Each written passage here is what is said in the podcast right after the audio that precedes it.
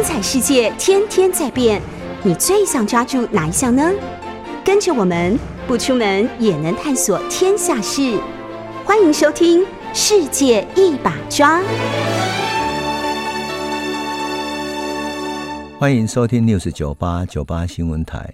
您现在收听的节目是《世界一把抓》，我是主持人杨度。我们节目也会同时上架到各大 Podcast 平台，您只要搜寻“听说”，就可以随时随地重新听一听这一系列的内容。过完年了，我不知道我们的朋友在过年时期有没有去南部玩哈？那南部的阳光灿烂，有没有去糖厂玩？特别在辽阔的。啊，嘉南平原那里有许多糖厂哈。我们随便讲，比如说光台南就有很多糖厂，西岭糖厂、玉井糖厂、乌树林糖厂、善化等等，那些地方呢都很有趣。它有那种过去糖厂的小火车的轨道，那些轨道有的还没有拆掉，所以你就可以搭着小火车在那里做一种小小的旅行，然后可以看到糖厂发展的故事啊。那看到糖厂这些故事，你会觉得带着小孩去的时候，你会看到台湾的历史。看到什么历史呢？第一个，这么辽阔的土地都属于糖厂，哎，怎么可能呢？这些土地原来应该是属于台湾人民，对不对？属于农民在种的，怎么会变成糖厂的？没有错，就是被日本殖民政府慢慢给它没收了，或者公有地。就全部把它没收了，然后或者跟农民收购等等的，最后全部变成日本制糖会社。日本制糖会社就是公营的糖厂。当然啦，因为台湾制糖一直有一个呃很深厚的传统嘛，哈，所以到了呃一九四五年台湾光复之后啊，呃，台湾的糖厂的事业还是很大啊，还是很大。那么讲到糖厂，我就会想起我们小时候啊。我们我在乌日嘛，在台中，那乌日那里也有一个糖厂，乌日糖厂。那糖厂的小火车会把那个收割的时候，把甘蔗运到小火车上，然后小火车再运到大的火车，然后再运到台中的糖厂去，去榨成蔗糖、制成精糖等等的。那在这个过程中，对我们小孩有什么影响呢？最有趣的是我们。后来问很多朋友说：“你有没有干过这个事？”大部分朋友如果附近有糖厂的，都说有。干什么呢？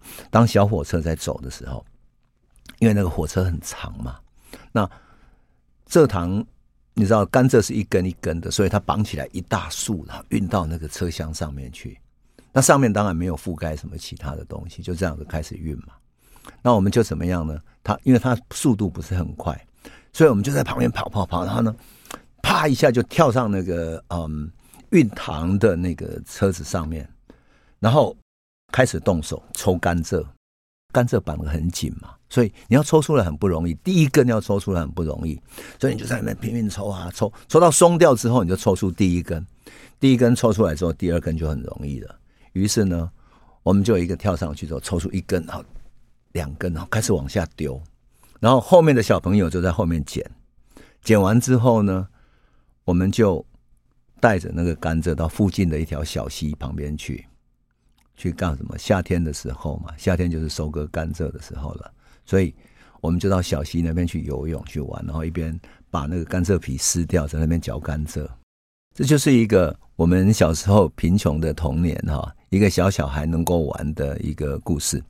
我们后来说这是好像是啊、叫做爬火车，然后偷甘蔗，啊，好像很冒险。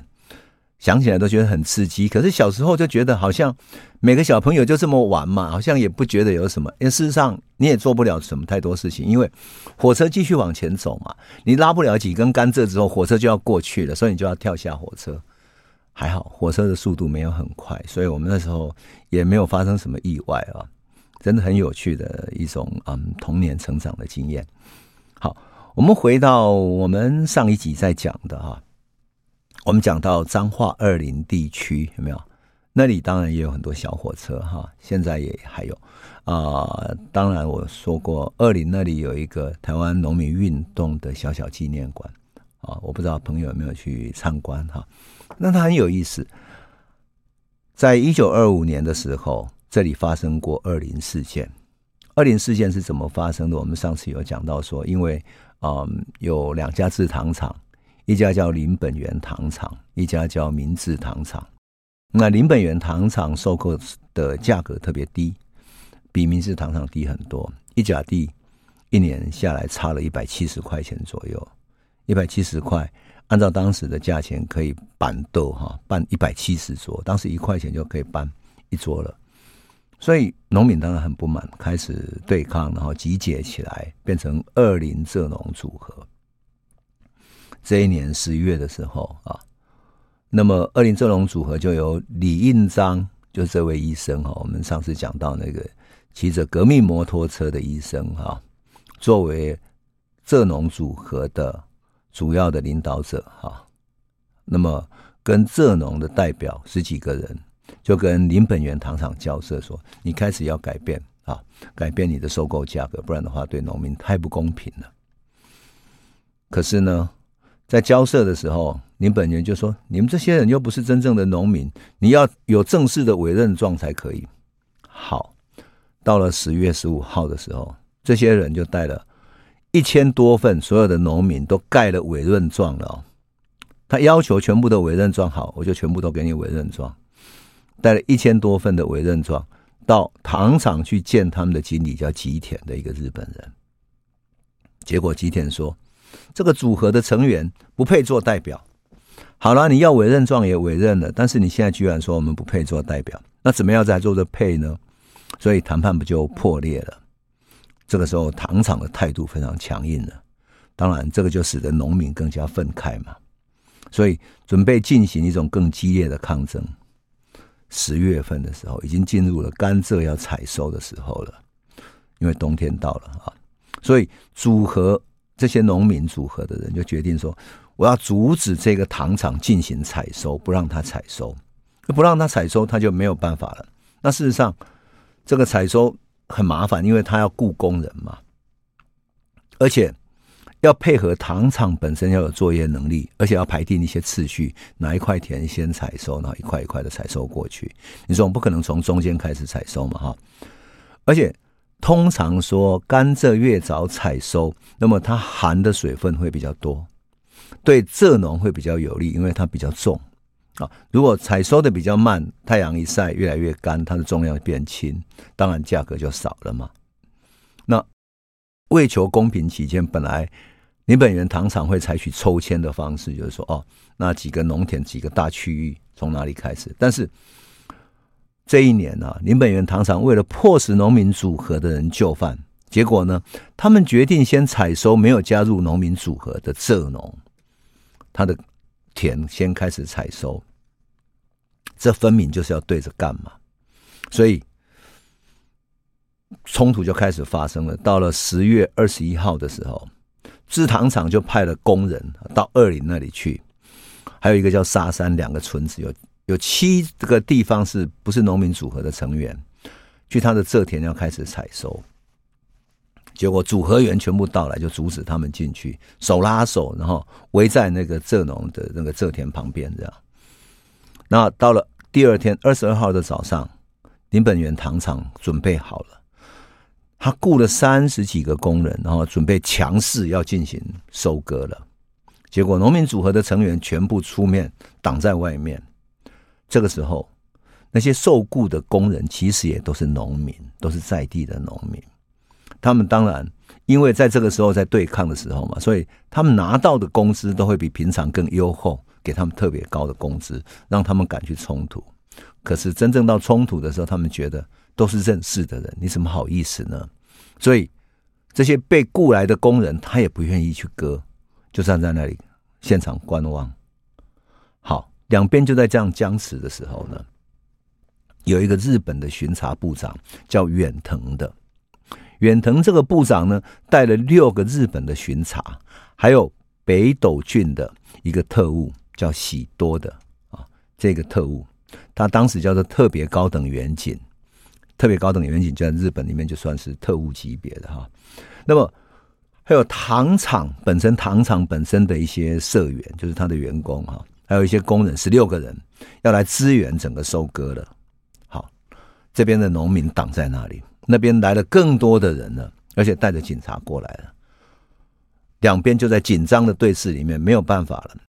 这个时候，为了突破僵局，糖厂的原料组的主任啊，糖厂的原料主任叫石岛的这个日本人，这个日本人就抓起了一把镰刀，说：“走进去。”然后他就对着那个旁边的蔗田，我们都知道那个甘蔗是一根一根，所以他必须用镰刀从下面割掉嘛，切切切。他拿起了一把镰刀，开始切沟收割了。然后说：“走进来。”就带着那些工人要开始了。那些雇工也只好跟着他去走走上去了。这个时候，其他的那些农民组合就要包围过来了嘛。这时候，日本的警察一看到说：“不行，那个那些人包过去的话，那个原料主任石岛他也是个日本人啊。他说他可能会受到受到他们阻挡伤害到，所以就一起涌上去要保护这个石岛。”这时候，旁边围观的一些农民组合的成员就高喊说：“没有发表农蔗农甘蔗价格之前，不准收割；没有发表之前，不准收割，不准收割。”大喊这样。然后有人开始抓起什么？抓起甘蔗的一些蔗节，就是所谓一节一节的甘蔗，把它丢过去，对着那个石岛丢过去。然后那个我们都知道，那个泥土地上有土嘎乌哦，就土脚嘛，就土块，就拿着土块对着石岛丢直了这样。这时候，日本警察，特别是巡查部长叫远藤的，带了几个远警，就冲上去了，然后立刻拔出他们身上的佩刀。我们要知道，日本的官员是可以佩刀的，他代表一定的官员，特别是戴那个警察的帽子。我记得我们在讲嗯农民组合的那个剪辑老师的时候，剪辑是作为一个小学老师，他也是可以戴帽子、可以佩剑的，佩剑就代表他是一个官员。这个时候，远藤这个远警大抽出他身上的佩刀，然后从旁边把佩刀伸长了，护卫这个石岛，说：“你继续收割。”这样，这时候，色农当然不满了，他问远警说：“你凭什么？你是一个警察，你你怎么会继续保护他？你变成你一个警察变成糖厂的走狗，你为什么拔出刀子呢？你要对付谁？”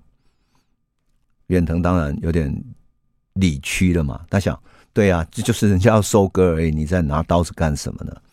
所以他就把他的佩刀纳回到那个刀鞘里面去了，就佩刀就放回去了。可是两个警察还继续挥舞佩刀在这旁边还在冲突，这样，那这个冲突就激化了蔗农的一种情绪了嘛。所以就在彼此口头上口角互相叫骂之中呢，这两个远警的佩刀呢，突然什么呢？就是拉拉扯扯的之后，突然被。两个蔗农抢走了，这时候，哇，他紧张了，然后远警也觉得不对劲了，对不对？然后远警跟糖厂的人员就在蔗农大声喊叫，一群人大声喊叫之后呢，算了，全部先撤走了，因为已经发生冲突，然后连佩刀都被抢走了嘛。那时候，所有的其他蔗农也觉得啊，糟糕，事态有点严重了。这些警察全部撤走的话，可能会出大代机啊，这样啊，就所以。很快的，蔗农也撤走了。这个事情发生之后，大家都撤走了。结果呢，我们讲的那个革命摩托车的这个李应章医生啊，他不在现场，他是骑着摩托车出诊去的，然后又从乡下回来，回到医院的时候，哇，所有的群众都聚集到他诊所外面来，因为他是作为这个领导者嘛。特别特别是文化协会，又是一个医生，是一个在地的声有声望的领导者，所以所有群众跑到他家叫什么呢？闽南话中，大概拢招来个倒的丢了，哈，就来跟他诉苦诉冤。于是他就听他们讲，才知道整个原委。他想知道说这下不太妙了，这样，可他只好要求说，没关系，你们先不要冲动，不要冲动哈，先冷静下来。然后群众慢慢情绪平静下来之后，隔天一大早。一大批的日本巡查就包围了李应章的诊所了，立刻的逮捕了李应章，而且呢，从他的医院里面收走了所有农民组合的所有相关文件，也就是农民组合到底有多少组合员，有多少农民参加等等的这些文件全部被他们收走了。除了李应章以外，日本巡查也到各地开始展开大规模的搜捕。一开始总共逮捕了九十三个人，就是当天可能相关的逮捕到的人呢，送到二林远警的分局里面去之后开始拷打，还有一些人是送到北斗警察局关起来了。我上次有讲过嘛，在以前我们听那个啊廖天丁的故事里面，常常讲一句话说：“啊，你俩唔听话，被搞你俩来哭留几高岗，就拘留二十九天。”所以，我们小时候听廖天丁的那个广播电台垃圾有那种。广播电台上哭流几高岗，为什么？因为拘留二十九天，他无论怎么凌虐你，怎么殴打你，在警察局搞你，都不用送法院，也就是警察的权利可以无限制的在二十九天胡搞的，怎么虐待你都没有办法。二十九天之后，第三十天就必须送法院了，所以有时候他们就凌虐到二十九天把你放走，可是有人就凌虐致死了。在这一次九十三个人里面。有好几个人因为被凌虐、被暴打，所以残废了；还有人不堪凌辱，自杀在警察局里面。后来，日本巡查又陆陆续续逮捕，总共逮捕了四百多个人。二林啊，二林这样的一个小镇，所有的农民也不过就那么多人，你可以一下逮捕四百多个人，你要叫农民的家庭怎么生活呢？而且。最主要是四百多个人里面，很多人其实当天根本没有在前方冲突，只是在旁边观看的看热闹的群众而已。而且他们还不是农民组合的成员，好，所以也没有参加冲突，结果就没有办法了。那这样子逮捕了四百多个人之后，整个就震动了。所以更好笑的是，李应章后来他在回忆里面写到说，他回忆这个事情说。这日本警察胡乱逮捕，因为当天在场的也不过才两百多个人，你逮捕四百多个人是要做什么？就是要杀鸡儆猴，告诉你们说，你只要有出事情，我所有的人都逮捕来给你们看。那么这个事情就震动到日本的农民组合了。那日本当时受到了啊苏联革命成功之后的影响，日本开始了有左翼运动，还有劳动的农民组合运动。也就是日本被压迫的农民跟工人慢慢组织起来，所以日本的劳动农民党这个政党知道了这个事情，那十分同情二林事件里面被起诉者的处境，他们并没有区分说台湾是他们的殖民地，而是认为台湾的农民跟日本农民一样，都是被日本的统治者所压迫的，所以。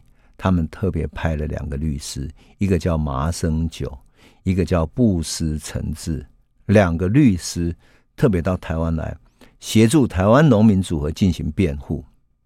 而台湾的文化协会这边呢，也赶紧派了两个律师，这两个律师都是到日本去念书之后才取得律师资格的。那为什么？能够这样呢？因为事实上，台湾是没有没有能够取得律师资格的。律师资格必须到日本去读书，台湾可没有这种书可以读的哈，没有这种学校的。当然，李应章跟二林农民起来的反抗之后呢，这些声音很快就传到，通过文化协会，通过农民之间的口耳的传播，很快在农村之间传播出去了。因此，台湾农民运动的火把慢慢就点燃起来了。事实上，全部台湾的农民都知道日本糖业是怎么对待我们的。第一公见甘家后会下崩，那可不是一句好笑的话而已，而是真正的被压迫者内心的声音。所以整个波澜就开始起来了。那么从李应章开始，彰化嘛就开始农民组合，可是李应章也被抓了。那李应章后来在布施诚志他们啊、去帮他打官司之后，后来。关了一阵子才释放出来，那就是二零事件，李应章坐牢的一个一个过程。可是呢，台湾南部呢，其他地方也跟着起来了。他们发现说，你如果不起来，团结起来，其实也没有办法。而文化协会所散播出去的，乃至于说全世界的左翼运动、日本左翼运动的这种思想的启蒙，也在台湾开始点燃了。所以第二个火把。就在高雄开始了。那么，一九二五年，我们都知道十月份是二林事件，对不对？同一年到十一月的时候，十一月十五号，也就是二零事件过后大概啊二十天左右，凤山就出事情了。那凤山是什么呢？凤山叫做小作人组合，这是一个很日本式的名词啊。小作人就是很小的小，作就是啊工作的作，小作人其实就是小耕作的小农的耕作者哈。他们组合起来的农民哈，那这些本来他们叫小作人组合，就是说是有点像是佃农，小田地的耕作的，像佃农这样子。那么佃农后来呢，组合起来成立了凤山农民组合。我们上次有讲过嘛，简吉是作为一个啊小学的老师，他是凤山国小的老师嘛。那凤山小学的呃老师，他的过程中，我们上次有讲到他跟他同学校的另外一个女老师结婚，对不对？叫陈和啊。我们上次也讲到说，他的照片里面的这两个夫妻啊，特别的呃，像有书卷气一样，特别是剪辑，在日据时期戴着眼镜，然后他在师范学校念书的时候，非常喜欢拉小提琴，也非常爱小提琴，所以他就带着小提琴回到乡下去去教书。在学校里面，也喜欢去看他的学生做家庭访问。家庭访问的时候，他看到了平常哈农忙时期没有能够到学校来上课的这些贫困的孩子，家里那么贫穷、饥饿，所以他知道说孩子不能好好受教育，他真正的原因是贫穷。贫穷使得他在农忙的时候要参与农事。为家里的农作牺牲时间、牺牲健康啊，甚至于农民忙的时候还要帮忙照顾更小的孩子等等。所以他知道说，如果不帮助农民摆脱贫困的话，这些孩子的未来是没有希望的。因此，当凤山的小作人，就是这些小佃农出问题的时候，就来找简吉，因为他是唯一关心这些农民的知识分子，一个老师。当他来，他们来找他帮忙的时候，他就投入了。他他一旦投入，就作为一个知识分子投入社会运动，整个抗争就完全不同了。因为他知道怎么从知识上、从组织上去把农民组织起来，跟这个日本的殖民政府，还有跟当时的地主等等进行对抗，整个情势就开始改变了。好。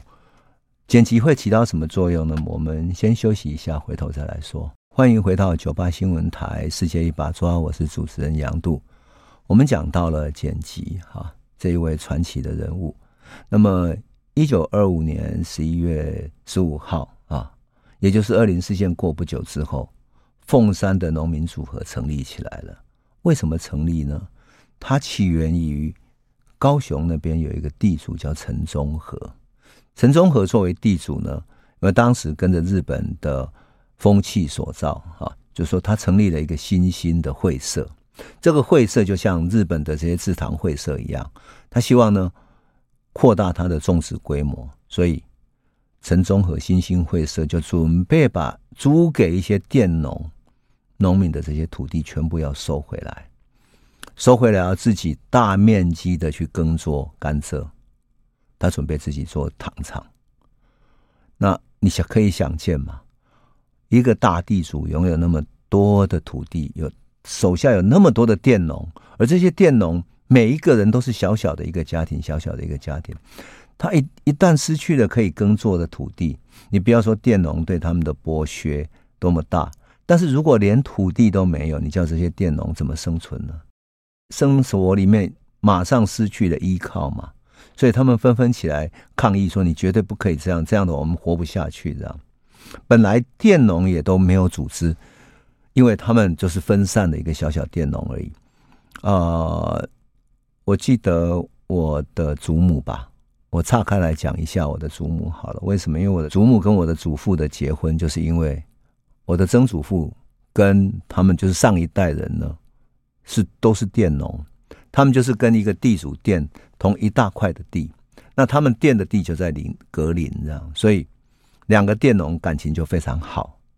结果呢，我祖父先生下来了，哈，那我祖母属于另外一个佃农嘛，所以他们就我看到说，哎，说到我祖母，就是他我祖母的母亲怀孕的时候，就说啊，你如果生下来是女的，那就我们就让他们指腹为婚；如果生下男的，就让他们结拜为兄弟，因为他们感情很好。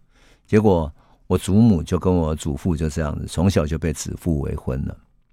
后来我听我祖母讲说，呃，他们两个指腹为婚之后，从来没有见过面。因为他们虽然垫在同一块土地上，可是真正住的地方还有点距离啊，所以他从来也没见过。那事实上，以前农村的交通很不方便，那你也不会莫名其妙说，因为你指腹为婚，所以要去看某一个人。那我就问我祖母说：“那你什么时候第一次看到我祖父的？我祖母的少女时代是什么时候看到的？”我祖母说：“她大概是六岁左右吧。”他说：“就有人就说。”他的亲家里的人都知道，他跟我祖父是指腹为婚的嘛。那人家就说：“哎，那个某一个人最近会来我们村子里面去哈，那你可以看他长什么样子。”所以，我祖母后来我说：“啊，你有看到吗？”我问我祖母，我祖母说：“有啊。”他那一天呢，他不敢出去看，他就躲在那个门缝的后面悄悄看。我说：“你你你看到什么？”他说：“啊，你祖父就。”肩上贺了一个锄头，然后呢，很健朗的样子，然后从田埂上面走过去的。我说是早上吗？他说对，他早上的时候走过去，人好像很开朗、很和善的样子。我记得我祖母跟我讲的时候，她年纪已经六七十岁了，可是她讲起这个故事的时候，脸上还有一点点少女的害羞啊，真的很有意思。我想说，传统的指腹为婚原来是这个样子。即使是指腹为婚，还有他很深的一种情感吧。好，我有点差远了哈。这个，但是我想讲的就是说，凤山农民组合，他要把佃农的土地收回来，而这些佃农，就像我的祖父、祖母他们两个家族都是佃农，所以他们如果失去了生活的依靠的话，当然要团结起来，进行集体的抗争。所以，凤山农民组合呢，他们就决定。组合起来，然后由剪辑来领导他们，因为剪辑是比较有知识的老师，就指导他们说怎么团结起来进行集体的抗争。后来，农民就请剪辑代表农民跟陈中和新兴会社来谈判。那么谈判之后呢，没有想到陈中和新兴会社知道说对农民影响太大了，所以他们就同意说好，暂时延后七年后。才收回凤山街附近的这些农民的土地。那么，当时在农民的记载里面，哈，就是后来农民运动的这些人会回忆说，简吉当时是一个老师，可是他戴了一个眼镜。那那时候我们都知道，那时候读书的没有那么多，也没有那么多电子游戏，哈，戴眼镜的非常少。那简吉是唯一少数戴眼镜的，所以。大家都叫他什么？就把镜啊干呢，就挂把镜来干呢，这样子干的就是简先生嘛，哈，把镜啊干呢，这样子。然后他戴着近视眼镜，身上背一个公事包，身上会穿一袭这种灰扑扑的啊，就普通的灰色的西装，奔波在牛车路上，这样很有意思的一个历史的记忆。为什么？因为。剪辑作为一个小学的老师，居然会投入到农民运动了，而这使得什么？使得农民运动不再只是不识字的或者容易被欺负的农民，而是真正识字的有知识的老师了。而且老师在农民之间又很受到敬重，正如同作为医生受到敬重一样。那么最重要的是说，凤山农民组合对陈中和的这一场谈判胜利了以后。这是农民第一次组织起来对付企业、对付会社抗争成功的，这个大大鼓舞了各地被压迫的农民，所以农民就从各地就需要协助的农民就请剪辑来去演讲，可不可以到我们这里来演讲，讲你的凤山经验？二林也请他，台中那边也请他，各地在请他讲凤山经验。结果从这个时候开始。剪辑就从一个地方的知识分子变成一个什么？变成农民新的希望了。所以只要有农民被压迫的地方，他们就会想要找剪辑来讲凤山农民组合，你怎么组织起来的？那农民怎么去谈判？想要从这里面得到经验，这样。那剪辑也很有意思，他到处演讲去鼓动人心。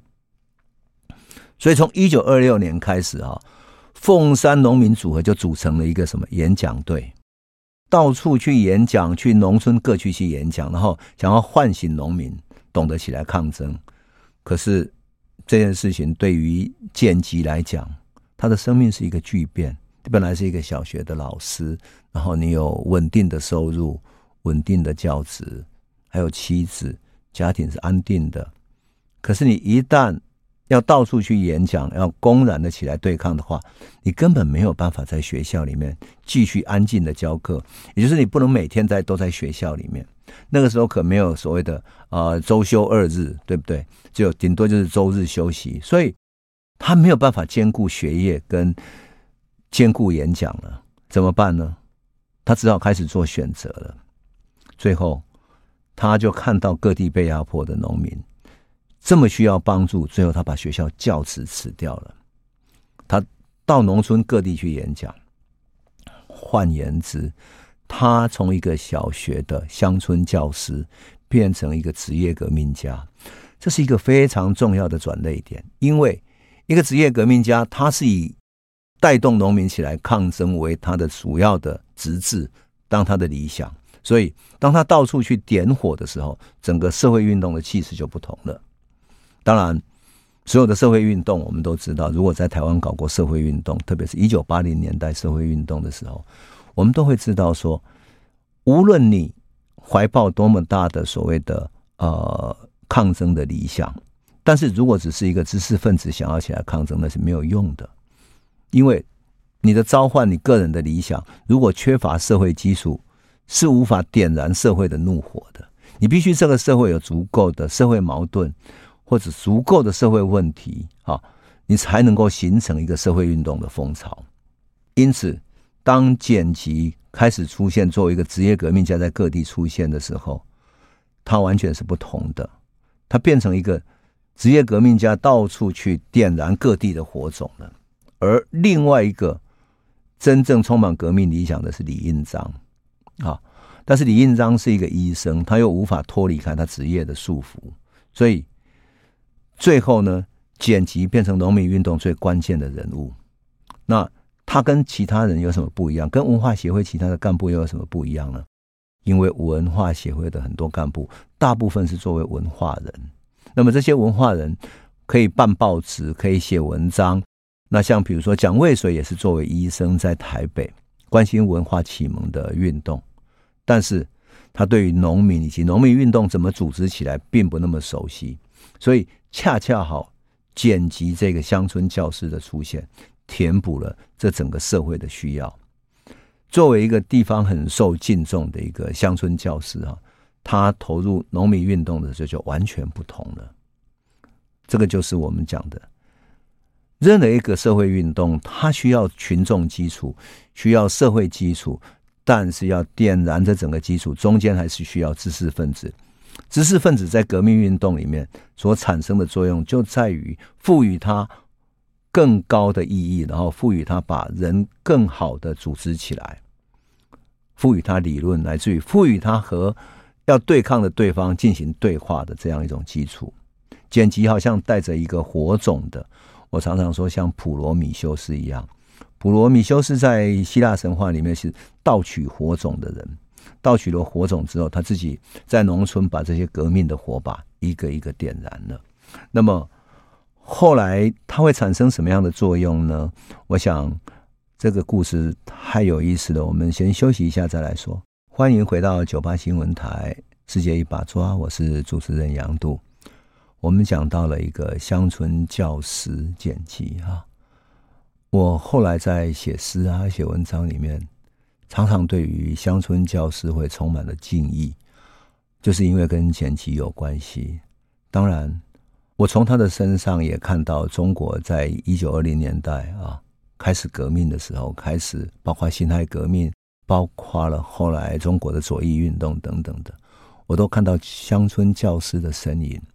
我觉得剪辑就给我很大的启示，因为只有乡村教师在乡下真正看到贫穷的孩子他所受到的困境，衣衫褴褛、衣不蔽体，打着赤脚到学校来上课。明明是冬天，他们饥寒交迫，任何一个人道的老师啊，都没有办法干领着薪水而那样假装若无其事的去度日。简吉就是这样的一种个性，而中国近代史里面，乃至于台湾农民运动史里面，的的确确充满了这样的一种啊知识分子的良心。所以剪辑对我来讲是一个非常重要的一个启示的人物。那我们如果回到将近一百年前的当时台湾，那特别是南台湾的凤山那一带来看的话，农民组合的聚会是一种什么样的场景呢？也就是说，当你要把农民组织起来，真的有那么方便吗？难道日本警察不会来压制吗？那农民会怎么看待你呢？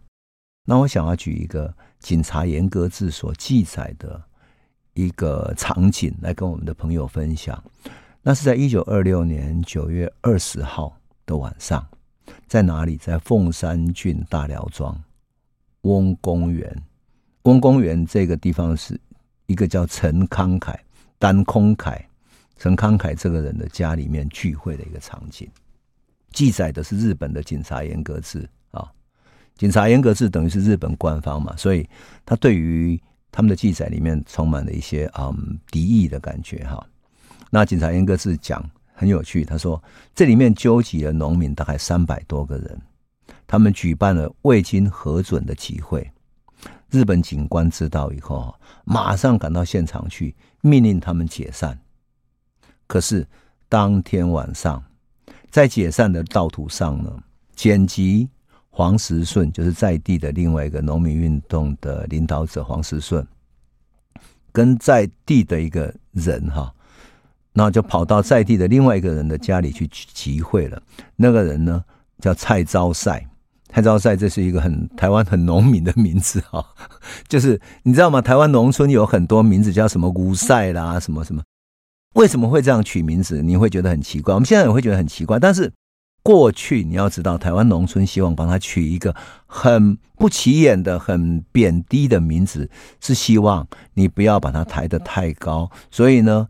上天的天神就不会找他麻烦，觉得啊，这个人根本不值得找麻烦，就是一个这么卑微的角色，所以就让他活下去吧，就不会去遭阎罗王或者遭各种灾难。所以帮他取一个卑微的名字，是为了让他可以更好的生存。因此，他就到一个叫蔡昭赛这个人哈的家里去集会。那集了多少人呢？大概七十个农民左右。然后他们开始一群人集会之后就。简吉就跟他们讲说，二林那一次事件为什么甘蔗会发生这种冲突？那警察拿刀子等等，他就把这个事件跟他讲了，这样。而且剪辑作为职业革命者，他跟李应章他们都连接起来了嘛，他就把李应章带头的二林蔗农组合的。所有的行为，包括了怎么跟他们对抗啊，抗抗争之后，怎么跟新兴的制糖公司进行谈判，最后终于提高了甘蔗的价格等等。他把这个经验跟在地的农民再来分享，也就是用二林成功的案例来鼓舞其他人。这个晚上过后，隔天，简吉又在这个蔡昭赛的家里举办农民的演讲会，这一次。他们比较聪明，有跟日本警察报备了，但是参加的大众一传十，十传百，今天已经来了三百多个人了，从七十个人到三百多个人了。那么这三百多个人对于昨天哈被警察突然解散，还是感到不高兴，感到愤怒。这个时候呢，日本警察又来了，那这次集合了三百多个人了，所以。当然就很，警察就说你们要解散这样，可是所有的民众当然就更加不满，说你怎么随便？我们今天有报备，你还要我们解散什么呢？再加上剪辑在三百多个人面前在演讲的过程中，他当然一边讲二零的对抗，讲到对抗就会讲怎么跟警察对抗，怎么跟会社对抗等等的，所以。日本警察一边在旁边监听，正如同我们看的那个电影里面说啊，他高喊终止，终止就不准他讲话了，这样要停止剪辑发言，然后停止了几次之后说不行，你们过激，所以命令集会要解散。警察命令解散，照道理三百多个人应该散开了，可是三百多个人不愿意离开，还留在会场。然后警察就说：“你们赶快回家，不要在这里了。”结果这些人呢，好，今天晚上月色不错，这些人就在蔡昭赛家外面的广场上抬头看着月光，说：“我们在这里赏月乘凉，总可以吧？”于是没有演讲，但是大家集会在这里，三三两两的在这里聊天。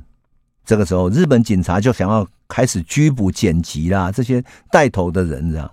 可是警察一过去要拘拘捕的时候，其他的人就全部围在他的旁边，同时站起来围在他们旁边，而且要把这个可能被抓的人要要回来，不让他们走掉了，而且很大声的啊这样子骚扰这些警察。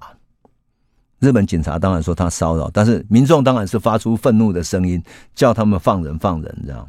我们都听过看过这样的场景，棒郎棒郎棒郎这样的喊着。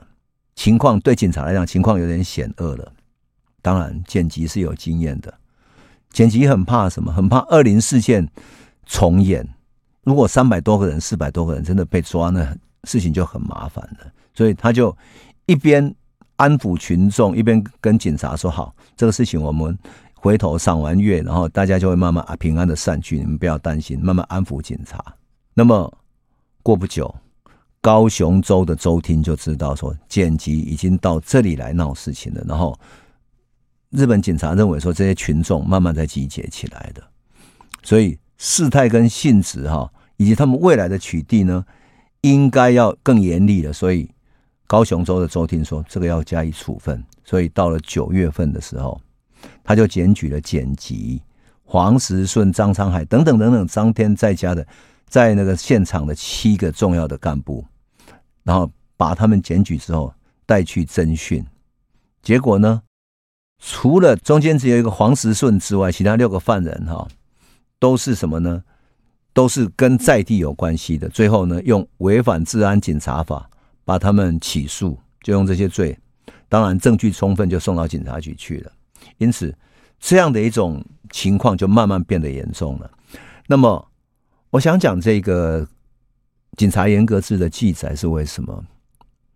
啊、我们总是认为说台湾农民是没有反抗力的哈，甚至于容易被操纵的，乃至于说台湾的民众是卑微的啊、没有知识的，所以常常被漠视。可是我每一次在研究日据时期这一段农民运动抗争史的时候，我会看到说。他跟我们后来所写的台湾史是完全不同的。那是一个台湾农民充满了积极的、主动的要求生存的意志的一段历史。他们不是没有反抗，而是起来反抗，后来被压制，压制之后还在继续反抗。而他们推举了简吉，推举了李应章，当时的知识分子。它意味着什么？意味着一个新的时代来临了。我们过去讲农民对抗的时候，会讲。像清朝会有民变啊，日本统治台湾的初期会有武装的抗争。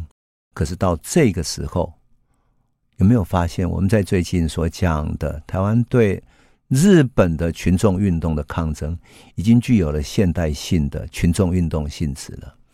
它有知识分子的参与，有这些知识分子带着理论、带着概念来参与，而且他能够把群众组织起来进行集体的谈判。并不止于这样子，而是什么？而是跟日本的农民组合也结合起来。